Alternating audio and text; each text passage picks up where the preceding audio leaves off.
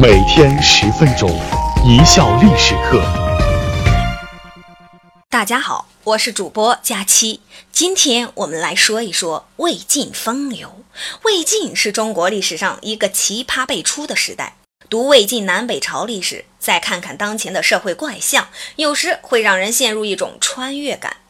现代的各类花式小鲜肉之流，走到大街上就能聚拢一帮人围观，站在台上就能引起小姑娘、小小子一片尖叫。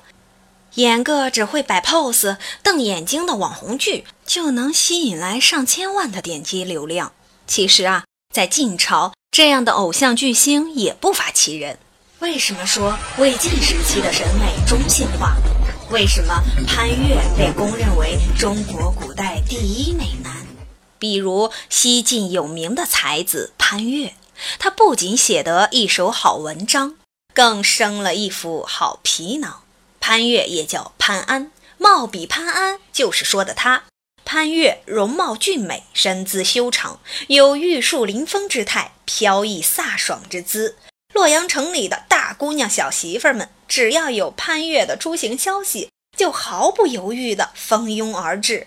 见到偶像后，更是情绪激动，无法自已，手拉着手，肩并着肩，聚成一团，将这位帅小哥围在了中间。那场面旌旗招展，锣鼓喧天，媚眼与水果齐飞，秋波共长天一色。潘岳凭借其超强的吸粉力和围观度，被誉为古代第一美男。洛阳城的女士们敢于大大方方地向自己的偶像投掷水果、香囊来示爱。他们的情郎丈夫想来也和现在的男人想法接近，反正这些偶像高高在上，你再喜欢人家，你也够不着，不至于有出轨之余，最多也就是一种精神上出轨。俗称意淫，自可大度的容忍。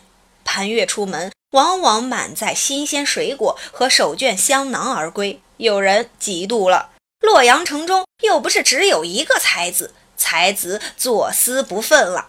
你他娘的文章没我写的好，凭什么如此受人青睐？凭什么水果手绢都归了那姓潘的小岳岳？于是乎，他也打扮成潘岳的模样，做潇洒出游状。可惜呀，左思很不幸，他长得粗了点儿。虽然有才，可他这种类型完全不受市场欢迎。看到这个丑八怪居然模仿可爱的小月月，粉丝们不干了。更有一群大姑娘、小媳妇儿在一边喊着：“长得丑不是你的错，但出来吓人就是你的不对啦！”最可气的是，居然还要学我们的小月月走路的姿势，如此不堪入目的模仿秀。叔可忍，婶婶们不忍了，冲上去一顿爆脆，脆口水的脆。可怜的左思在街上洗个鸡蛋口水澡，最后只得抱头鼠窜而去。其实左思是非常有才华的，他的《三都赋》在京城洛阳广为流传。人们啧啧称赞，竞相传抄，一下子使洛阳的纸涨了几倍。这就是成语“洛阳纸贵”的由来。历朝历代的偶像标准是不一样的。比如，我们上世纪八十年代的时候，中国年轻人把高仓健当成偶像，流行装酷，一个个沉默寡言，一脸坚毅状，大家看了都说好帅呆了。但这样的人在晋朝可是吃不开的。晋朝流行的偶像普遍女性化，容貌秀丽，按照现在的说法就是花样美男。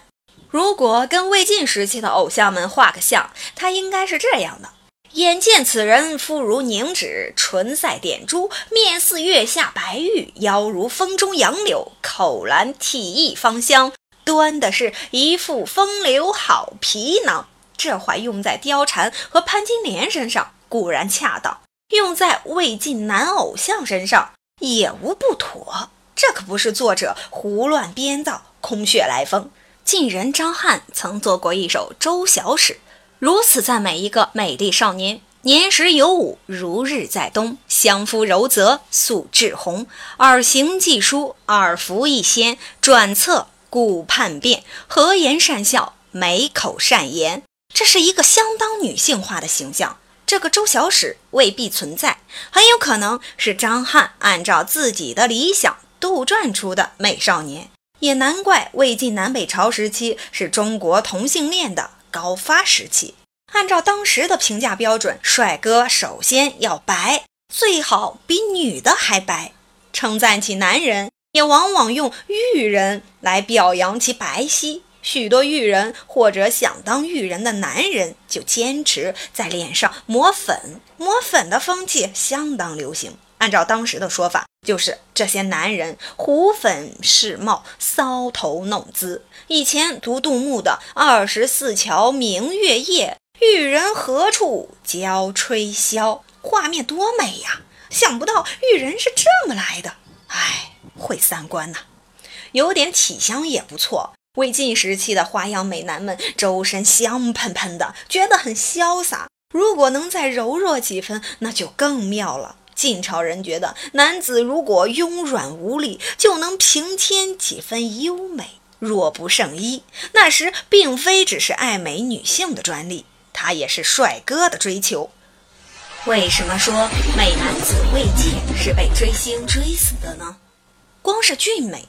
还不足以构成一个偶像巨星。现在小帅哥要想成为大众偶像，总要会嚎两嗓子才好。晋朝人不像现代人那样迷恋流行歌曲，最喜爱的娱乐就是胡扯海聊。碎片化的微博是不是有抄袭之嫌呢？所以晋朝的偶像一定要会夸夸其谈，美其名曰论玄。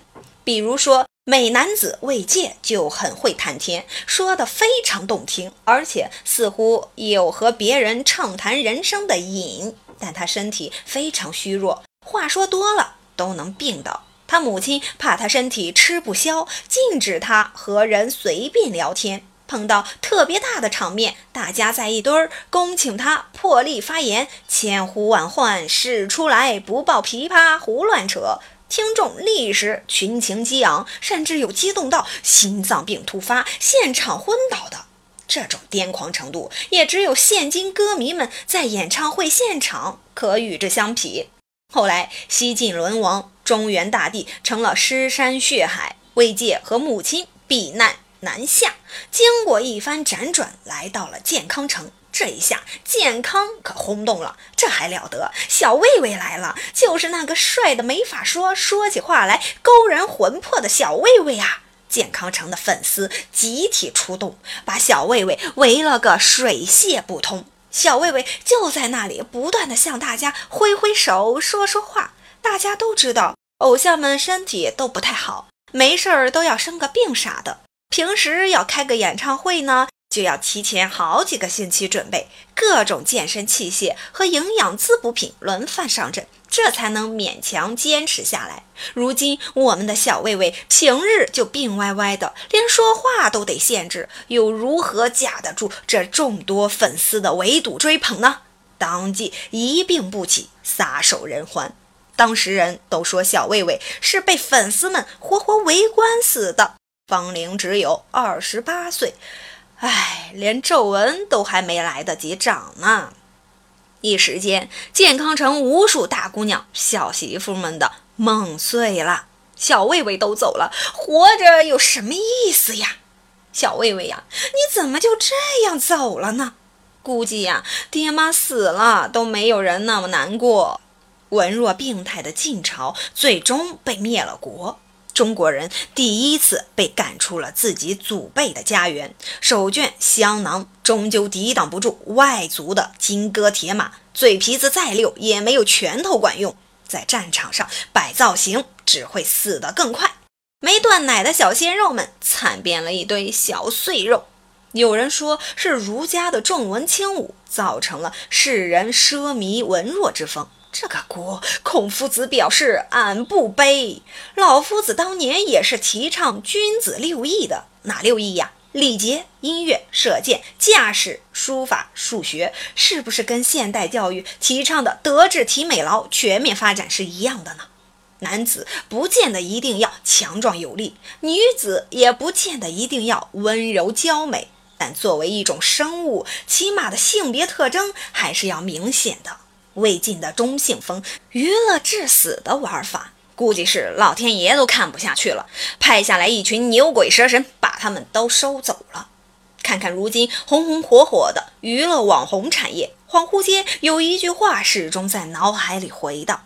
一个不会唱歌跳舞的民族，活的肯定是毫无生趣的；但一个只会唱歌跳舞的民族，一定离死不远了。感谢大家的收听，本节目由一笑而过工作室出品。